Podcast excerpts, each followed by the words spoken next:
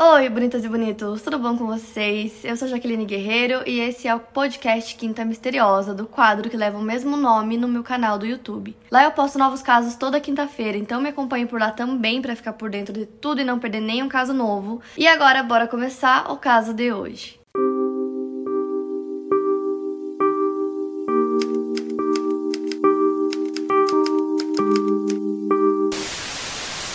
Rachel Jane Nickel nasceu em 25 de novembro de 1968, filha de Mônica e Andrew, que era um oficial do exército. E a Rachel cresceu na vila de Great Totten, em Essex, Inglaterra. Ela é descrita como sendo uma garota naturalmente caridosa que ajudava os idosos e crianças com deficiência na região. Quando a Rachel tinha 11 anos, ela foi estudar na Colchester High School for Girls. Nas horas vagas, ela cantava, atuava e dançava no Essex Dance Theatre, os professores achavam que ela tinha um talento natural, mas ela acabou seguindo outra carreira. Ela buscou os estudos acadêmicos e um diploma de inglês e história. Alguns anos depois, a Rachel começou a trabalhar como salva-vidas em uma piscina de Richmond, em Londres. E em 1988, durante o trabalho, ela conheceu Andre Hanscom. Ela tinha 19 anos na época. Então ela estava estudando literatura inglesa na universidade, enquanto Andre jogava tênis de maneira semi-profissional. Então, quando os dois tiveram o seu primeiro encontro, a Rachel ligou para sua mãe e disse que tinha encontrado o homem da sua vida. Poucos meses depois, ela descobriu que estava grávida, então ela parou de estudar e se mudou para o apartamento em que o Andrew morava. Nessa época, ele começou a trabalhar como motoboy para que o casal pudesse sobreviver.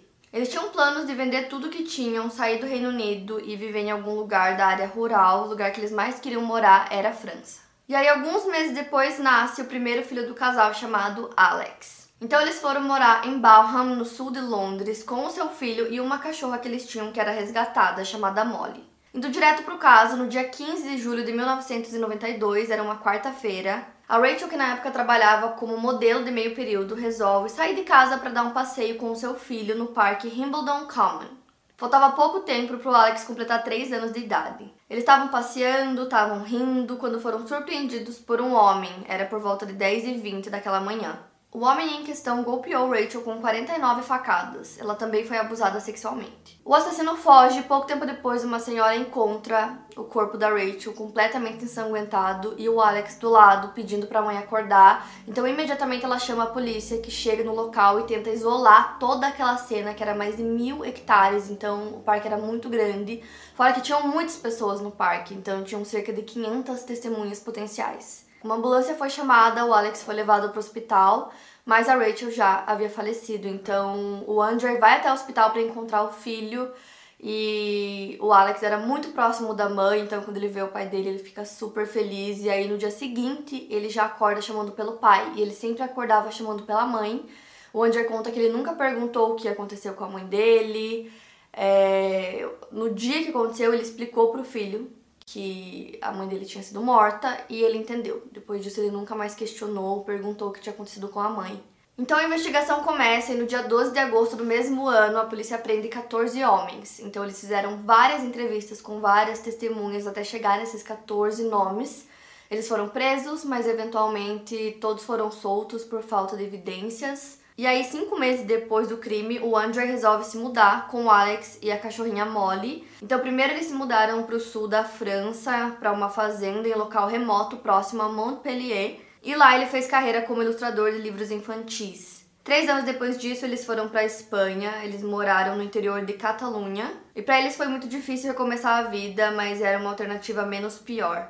Enquanto isso, a investigação continuava, mas a mídia não deixava eles viverem em paz no Reino Unido. Já em 27 de outubro de 1992, a polícia tinha um novo suspeito, que era um homem chamado Colin Stagg. Ele era desempregado e morava nas redondezas do Wimbledon Common, que era o parque onde tudo aconteceu, e ele costumava caminhar no local todos os dias por longos períodos. Então, naquela manhã específica, né, no dia 15 de julho, ele disse que estava com muita dor de cabeça e que decidiu que seria mais inteligente voltar para casa ao invés de continuar a caminhada que ele sempre fazia.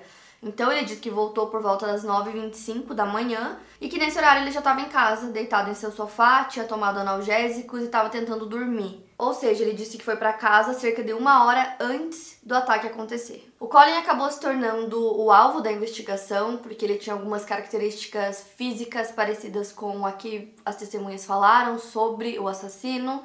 É, também pelo fato dele estar desempregado e dele frequentar muito o parque, a polícia acreditava que ele teria tido tempo suficiente de planejar o crime. A polícia decide chamar o psicólogo forense Paul Bridman para ajudar nas investigações em 1992 e ele propõe um plano para fazer com que o Colin confessasse o crime. E esse plano envolvia uma policial chamada Lizzie James.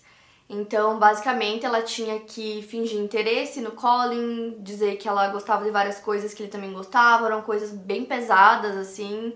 Então, era uma forma de atrair ele para que, com o tempo, ele ganhasse confiança nela e acabasse confessando o crime. Então, esse plano ficou conhecido como Honey Trap, que em tradução seria armadilha de mel. Então, durante essa operação, a policial foi orientada a incentivar que o Colin relatasse detalhes de suas fantasias sexuais ela se esforçou muito para conseguir uma confissão, mas isso nunca aconteceu. Em fevereiro do ano seguinte, 1993, um inquérito revelou que as 49 facadas foram dadas no pescoço, peito e costas da Rachel e que ela também havia sido abusada. Em agosto do mesmo ano, o Colin é formalmente acusado de assassinato no Tribunal de Magistrados de Wimbledon. Já nessa altura da investigação, cerca de 500 suspeitos tinham sido entrevistados pela polícia e desses, 32 foram presos e posteriormente liberados. No ano seguinte, setembro de 1994, o julgamento do Colin acaba. O juiz Justice Ognow considerou que a conduta da polícia em tentar conseguir uma confissão do Colin era uma conduta enganosa do tipo mais grosseiro. Então o Colin foi formalmente inocentado e expressou que pretendia processar a polícia. Já a imprensa não acreditou na inocência do Colin. Em outubro de 1994, a Scotland Yard decide reabrir o caso da Rachel, só que dessa vez com uma nova equipe para reexaminar tudo e fazer novas entrevistas com as testemunhas. Alguns policiais que estavam na investigação anterior e o marido da Rachel acreditavam que o Colin era o culpado. Em maio do ano seguinte, o Colin foi condenado a um ano em liberdade condicional por ter ameaçado um homem usando um machado em Wimbledon Common, que era o mesmo parque onde o crime aconteceu. Ele se declarou culpado pelo comportamento ameaçador e por estar com uma arma ofensiva. Em novembro de 96, o Colin é submetido a um detector de mentiras e ele passa no teste. O marido da Rachel escreve um livro chamado The Last Thursday in July, que foi publicado em 1996. Ele diz que tem uma visão bem ruim da mídia, fala que eles são insensíveis em relação à dor da família, que eles ficam indo até a porta da casa dele todos os dias, ficam tirando fotos, seguindo eles com carros, espionando etc. Inclusive, esse foi um dos motivos para eles terem mudado, né, de cidade. E depois ele foi para a França para permitir que o filho tivesse uma vida sem aquela constante memória da morte da mãe. Ele sentiu que foi mais fácil morar na França porque as pessoas simplesmente aceitavam que a mãe do Alex tinha morrido e não ficavam questionando como isso tinha acontecido. A notícia afetou muito os pais da Rachel, mas o relacionamento com o neto continuou, então o Alex visitava eles até ele ter mais ou menos 8 anos de idade, que foi quando o contato acabou, mas não foi nada intencional. Em julho de 1997, a Scotland Yard anunciou que o caso da Rachel estava sendo encerrado. Em 12 de junho de 1998, a policial que teria se passado por Lizzie James, que tinha feito toda aquela armadilha, né, a Honey Trap, se aposentou aos 33 anos de idade por motivos de saúde, depois que ela teve um papel traumático na investigação do caso. A policial já tinha ficado fora do trabalho por cerca de 18 meses por estresse. Então ela acabou decidindo se aposentar e recebeu cerca de 200 mil libras porque a polícia aceitou que ela deveria ter recebido acompanhamento psicológico depois daquela tarefa super perigosa e angustiante que ela teve que fazer. Já em abril de 99, o Colin exigiu 100 mil libras para poder publicar algumas evidências que, segundo ele, limpariam o seu nome, é, já que na época ainda muitas pessoas acreditavam que ele era culpado. Segundo ele, ele tinha descoberto várias novas evidências sobre o caso e que ele estava negociando com jornais para que eles pagassem para publicar essas evidências. E ele também escreveu um livro, uma autobiografia chamada Who Really Killed Rachel. E depois disso, defensores de direitos de vítimas de crimes e os pais da Rachel ficaram extremamente chocados é, com a notícia do livro, porque o Colin estaria lucrando em cima de um caso tão brutal e tão cruel que ainda era muito recente para a família. Em resposta, o Colin alega que ele estava vendendo esse livro porque ele simplesmente não conseguia encontrar nenhum emprego depois que tudo tinha acontecido. E no livro ele conta, assim, relata a história de vida dele, é, da prisão e do julgamento também. Fora que ele se juntou a outro escritor chamado David Kessler, que escreve suspense para fazer uma nova investigação do caso. No livro, o Colin conclui que ele foi vítima de um erro de identificação da polícia que estaria determinada a prendê-lo e acusá-lo pelo crime. Uma pequena empresa em West Country chamada Aspire foi quem decidiu publicar o livro do Colin. Então, em 99, ele estava tentando publicar outros textos em jornais e revistas, buscando por ofertas mínimas de 50 mil libras pelo texto. Além disso, ele exigia quantias de quatro dígitos para dar entrevistas com sua nova esposa chamada Diane, e ele esperava ganhar mais de 100 mil libras. Os parentes da Rachel continuavam chocados com esse comportamento. O pai dela disse que não queria comentar sobre o livro porque ele não queria dar mais visibilidade para isso. Mas essa não tinha sido a primeira tentativa do Colin de ganhar dinheiro com o caso. Anos antes, ele teria vendido evidências que incluíam cartas pornográficas da policial Lizzie James. E também teria exigido quantias grandes de dinheiro para que os jornais pudessem cobrir o seu casamento em 95. Já o advogado do Colin, Ian Ryan, alega que ele entende a indignação do público com o livro, mas que o Colin ficou preso cerca de 13 meses por um crime que ele não cometeu e que ele não havia recebido nenhuma compensação financeira por isso. Então ele sentia que deveria escrever esse livro. Outra coisa que eu acho importante citar para vocês é que em setembro de 99, o detetive encarregado da investigação inicial do caso, Keith Pedder, defendeu a Honey Trap, né, a armadilha de mel, que a policial utilizou com o Colin e ele alega que essa era a melhor maneira de excluir o Colin como suspeito. Ele diz que aos olhos da lei, o Colin foi considerado inocente e ele respeita essa decisão. E ele também foi autor de dois livros sobre o caso: O Murder on the Common e The Rachel Files. E eu quis citar isso especificamente porque a policial, né, a Lizzie, que na verdade acho que esse não é o nome dela, ela usou um nome fictício, né, para fazer toda aquela, né, armadilha policial, e eu acho que é muito fácil para um homem dizer que aquilo tinha que ser feito mesmo e que tava tudo bem, sendo que depois ela sofreu muito, né? Ela se aposentou super nova, porque foi uma coisa que mexeu muito com o psicológico dela. Então, é, na época eles acreditavam realmente que o Colin era o culpado. Então imagina você se colocar num papel de tentar se aproximar, tentar ter um relacionamento ali por cartas com um possível assassino. E como que isso não ia mexer, né, com a sua cabeça? E ela também não teve nenhum apoio psicológico para isso.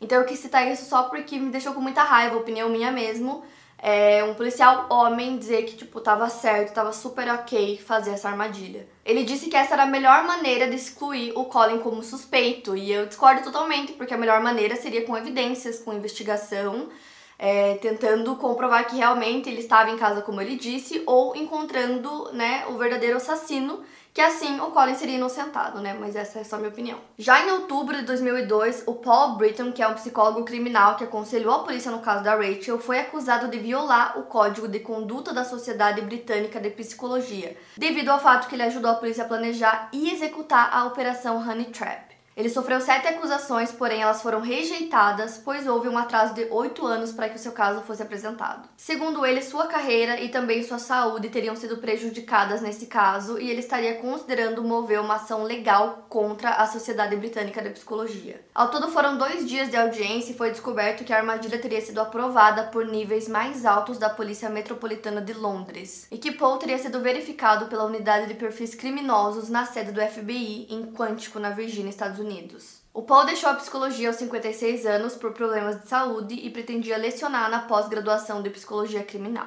Enquanto tudo isso acontecia, o Andre e o Alex tentavam seguir com a sua vida. Durante o dia, o Alex era uma criança normal e bem ativa, porém à noite ele tinha pesadelos que duraram por anos e, segundo o seu pai, ele emitia sons de angústia e ficava catatônico que ele dormia com os olhos abertos, que com o tempo isso foi se tornando menos recorrente. Nenhum dos dois fizeram terapia, eles também não receberam nenhum apoio para isso. Diante de tudo que estava acontecendo e da grande pressão sobre o Andre ao longo do tempo, ele e o filho começaram a ter muitas brigas. Quando o Alex saiu de casa para estudar em Londres, o relacionamento dos dois melhorou. Então, assim, esse caso é muito doido porque por muitos anos o Colin foi considerado o principal suspeito por N motivos, é, pelo fato de que ele frequentava muito o parque, sempre sozinho, passava horas lá, ele estava desempregado, ele tinha algumas características que batiam com o que as testemunhas disseram, porque ele escreveu um livro e ganhou dinheiro, né, com o caso da Rachel. E aí, muitas pessoas acreditavam que, mesmo é, sem ele ter sido condenado, ele era o culpado do caso. Porém, ele não era. Então, agora eu vou entrar na história do real assassino. Seu nome é Robert Napper e ele nasceu em fevereiro de 1966 e foi criado em Plumstead, no sudoeste de Londres. Até os seus 10 anos de idade, ele testemunhou seu pai Brian cometer várias violências brutais contra sua mãe Pauline. O casal se divorciou e o Robert e seus três irmãos foram colocados em um orfanato em que receberam tratamento psiquiátrico. Ele passou por seis anos de tratamento no hospital Mosley. E aí, aparentemente, depois desse tratamento, ele voltou a morar com a sua mãe. Quando ele tinha 12 anos e atingiu a puberdade, ele sofreu agressões de um amigo da família em um acampamento de férias. Depois disso, sua mãe relata que ele teria se tornado uma pessoa introvertida, obcecada por estar sempre arrumado e ele ficou mais recluso. Então ele saía do quarto para intimidar os irmãos ou para espionar a irmã dele enquanto ela se trocava. Mas o primeiro crime que Robert cometeu e que foi registrado aconteceu em 1986. Ele foi encontrado com uma arma de ar comprimido, foi multado e depois dispensado em condicional. Depois disso, seus crimes mais pesados começaram. Ele ainda morava na casa da sua mãe e ele confessou para ela que já havia abusado de uma mulher em Plumstead Common. A mãe dele ligou na mesma hora para a polícia depois dessa confissão, mas como não tinham denúncias nem sinais de que esse crime realmente tinha acontecido, não foi possível que a polícia seguisse com o inquérito. Porém, dois meses antes, uma mulher de 31 anos relatou à polícia que ela foi abusada na própria casa, na frente dos seus filhos, que um homem invadiu a casa dela pela porta dos fundos, que ele usava uma máscara e estava com uma faca Stanley. A localidade do crime se confirma porque é o mesmo local que o Robert tinha confessado para a mãe dele que ele tinha abusado de uma mulher lá, que era essa mesma mulher. É, quando isso aconteceu, a polícia coletou o DNA dela e se eles tivessem colhido alguma amostra do Robert no dia que a mãe dele ligou e disse que ele tinha confessado esse crime, eles conseguiriam cruzar com os dados e perceber que era ele, que ele era o culpado, mas eles não foram a fundo nessa investigação. Então, nessa época, a mãe do Robert cortou completamente contato com ele depois dele ter confessado esse crime para ela. Aí ele saiu da casa da mãe dele, ele tinha 20 anos de idade, foi morar em um dormitório e na época ele fazia alguns trabalhos braçais e continuava procurando por novas vítimas. Então, aquela mulher de 31 anos foi a primeira vítima de uma série de abusos que ficaram conhecidos como abusos na corrente verde. Antes do ataque a Rachel, em julho de 1992, o Robert intensificou seus ataques. Em apenas dois meses, ele agrediu três mulheres. Foram duas garotas de 17 anos em março, e em maio a vítima foi a mulher que ele atacou no parque e espancou na frente do seu filho. Esse último crime aconteceu em um feriado em 1992 e a mulher estava empurrando seu filho de dois anos em um carrinho quando ela passou próximo de um prédio abandonado e ela sentiu que ela estava sendo seguida. E nesse momento ela foi atacada pelo Robert. Ele agarrou por trás com muita força, colocou uma ligadura em seu pescoço e a jogou no chão. Ele a despiu, abusou e a espancou repetidamente na cabeça por longos minutos, e tudo isso na frente do seu filho. A vítima tinha apenas 22 anos e ela sobreviveu. Algum tempo depois, ela foi capaz de falar sobre o que tinha acontecido e disse que pediu para que ele não a matasse. Ela relata que ele batia nela sem parar, então esses ataques geraram a abertura de um inquérito. Foi uma caçada em busca do culpado por esses crimes tão violentos. Ao longo desse inquérito foram descobertos 106 crimes que envolviam 86 mulheres. Durante essas investigações aconteceu o ataque a Rachel. Então todos esses casos eram muito semelhantes, mas na época ninguém conseguiu juntar os pontos e perceber que todos tinham sido cometidos pela mesma pessoa. E para vocês terem uma noção, o psicólogo forense, o Paul Britton, que eu já citei, que foi chamado para ajudar no caso e tudo mais, ele estava trabalhando no caso da Rachel e também estava trabalhando no caso do Corrente Verde. Mas, como eu disse, eles não conseguiram juntar os pontos. O chefe de psicologia forense da Universidade de Liverpool, Lawrence Allison, que também é autor de um livro sobre o culpado Robert Napper, diz que as características dos ataques a essas mulheres são raras. Eram ataques frenéticos usando faca e ainda na presença dos filhos da vítima. Então ele disse que o Paul Britton estava com esses dois casos demonstrando isso embaixo do seu nariz e que ele não conseguiu notar as semelhanças. Por conta desse comportamento do Robert, ele ficou sobre o radar da polícia cerca de sete vezes. Em duas ocasiões, ele estava exibindo comportamentos claramente perigosos contra mulheres. Porém, ele não foi investigado por nada disso. E por que, eu tô falando isso pra vocês? Porque se tivessem feito essa ligação, né, da investigação dos dois casos, com certeza os policiais teriam chegado no nome do Robert muito antes. Em agosto de 92, o vizinho do Robert liga para a polícia para dizer que o Robert é extremamente parecido com a foto que foi divulgada do estuprador da corrente verde. Então os detetives vão até a casa do Robert, falam com ele, entrevistam ele e pedem para ele ir até a esquadra policial local para deixar uma amostra de sangue, mas ele não vai. Alguns dias depois, outra pessoa liga para a polícia para dizer a mesma coisa, então eles voltam na casa do Robert, conversam com ele, pedem para ele lá dar amostra de sangue e novamente ele não vai. E aí, como se não bastasse, poucas semanas depois disso, a polícia simplesmente decide excluir o Robert das investigações porque ele tinha 1,80 de altura e a altura dele não batia com a descrição do estuprador.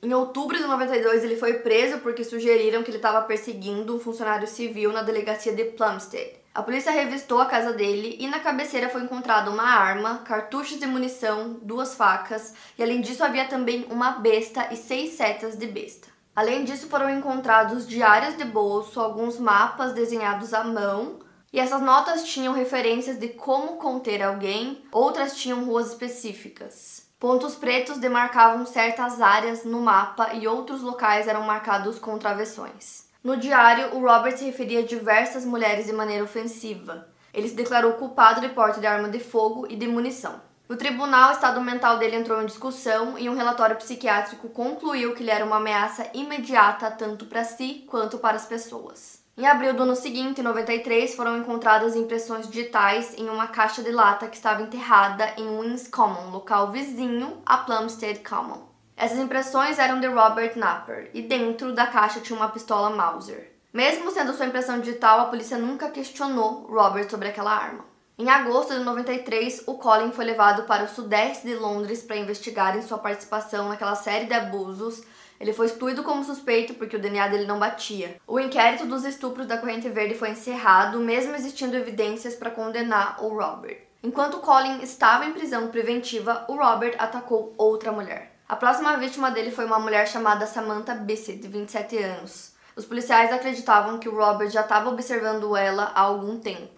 Então, no dia 3 de novembro de 93, o Conrad, que é namorado da Samantha, estava trabalhando e o Robert bateu na porta do apartamento dela. Ela abriu a porta e ele a golpeou com uma faca e ao todo foram 70 golpes. Ele abusou dela e depois sufocou a sua filha Jasmine, de apenas 4 anos, no andar de cima do apartamento. Depois ele deixou ela em sua cama como se ela estivesse dormindo. Antes de sair do apartamento, ele removeu parte do útero da Samantha e levou como se fosse um troféu. Foram seis meses até que a polícia identificasse que aquelas impressões digitais na lata enterrada pertenciam ao Robert.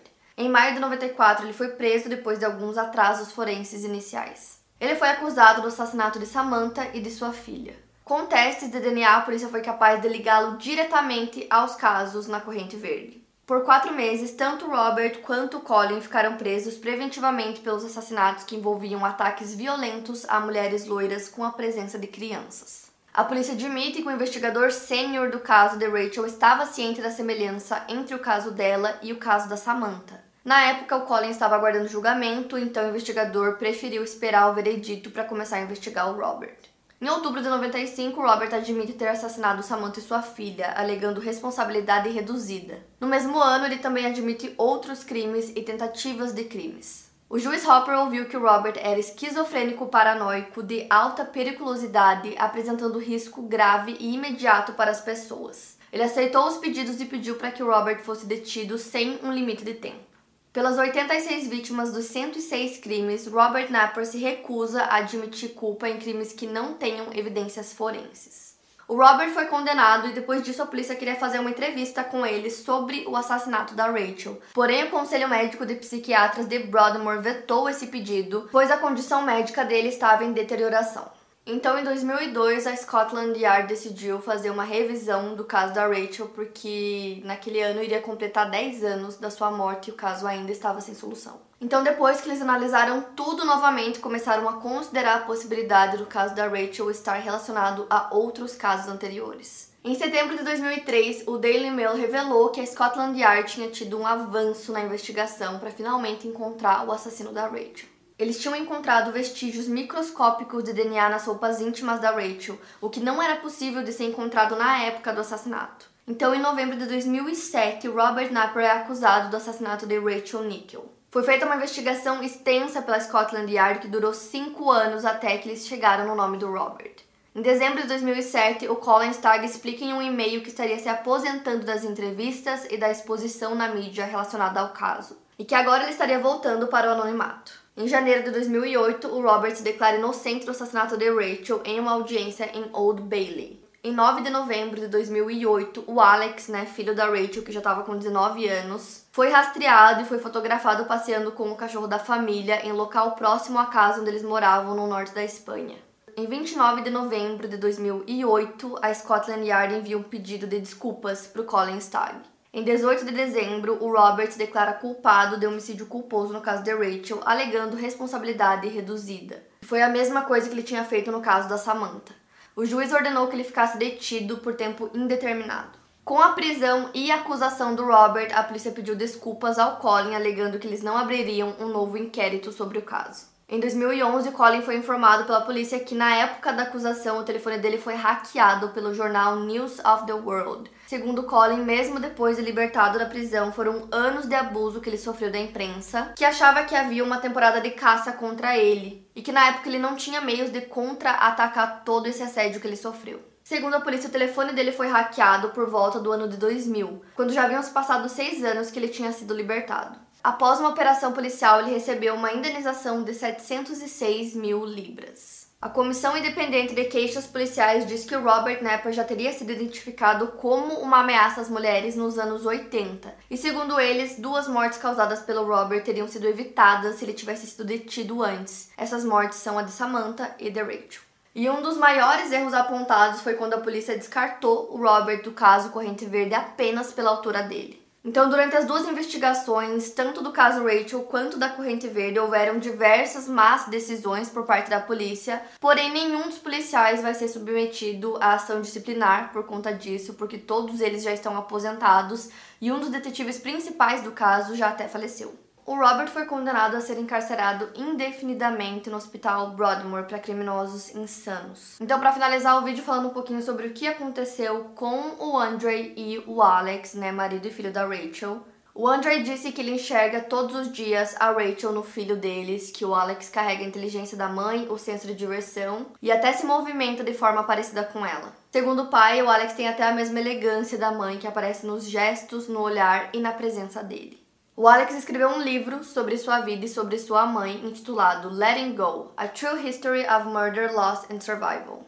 E uma coisa também que é interessante é que depois, já de adulto, o Alex conseguiu descrever o que ele se lembra, né, 25 anos depois do crime, quando ele já tinha 27 anos de idade. Ele diz que lembra do dia em que tudo aconteceu, que tinha um homem com um rosto sem expressão e muito estranho que usava uma bolsa preta e uma camisa branca. Ele jogou o Alex no chão e quando ele conseguiu se levantar, o homem já estava limpando as mãos no riacho e sua mãe já estava coberta de sangue. O homem saiu cambaleando, ele disse que tudo foi muito rápido e silencioso. Ele apenas viu sua mãe deitada no chão e parecia que ela estava dormindo e que ia acordar a qualquer momento. O que ele mais se lembra é de pedir várias vezes para que a mãe dele se levantasse e acordasse. Hoje o Alex vive bem, ele é professor de yoga em Barcelona, tem algumas matérias sobre ele no Google.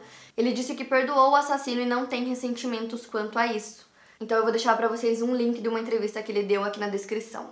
E esse foi o caso de hoje, gente. Eu quis muito trazer esse caso aqui para vocês porque eu fiquei muito indignada com a investigação e com o fato deles terem focado tanto tempo por tantos anos em uma só pessoa, que era o Colin, e que segundo a investigação era ele, tudo indicava que era ele, eles só não tinham evidências suficientes, eles tentaram a confissão de uma forma assim, né, totalmente absurda, tentaram essa confissão, não conseguiram e ainda assim acreditavam que era ele. Ele ganhou até dinheiro com isso, quando ele não tinha nada a ver, pra, né, anos depois descobrir que na verdade o culpado foi o Robert, que além de ter cometido esse crime, cometeu muitos outros, né? Ele também é conhecido como o estuprador da corrente verde, então assim, ele cometeu muitos crimes. É, as evidências estavam bem ali, eles só demoraram muito tempo realmente para conseguir juntar todos os pontos e perceber que ele era o culpado. Para mais casos, siga o meu podcast. Lembrando que os casos novos saem primeiro lá no meu canal do YouTube. Obrigada por ouvir e até o próximo caso.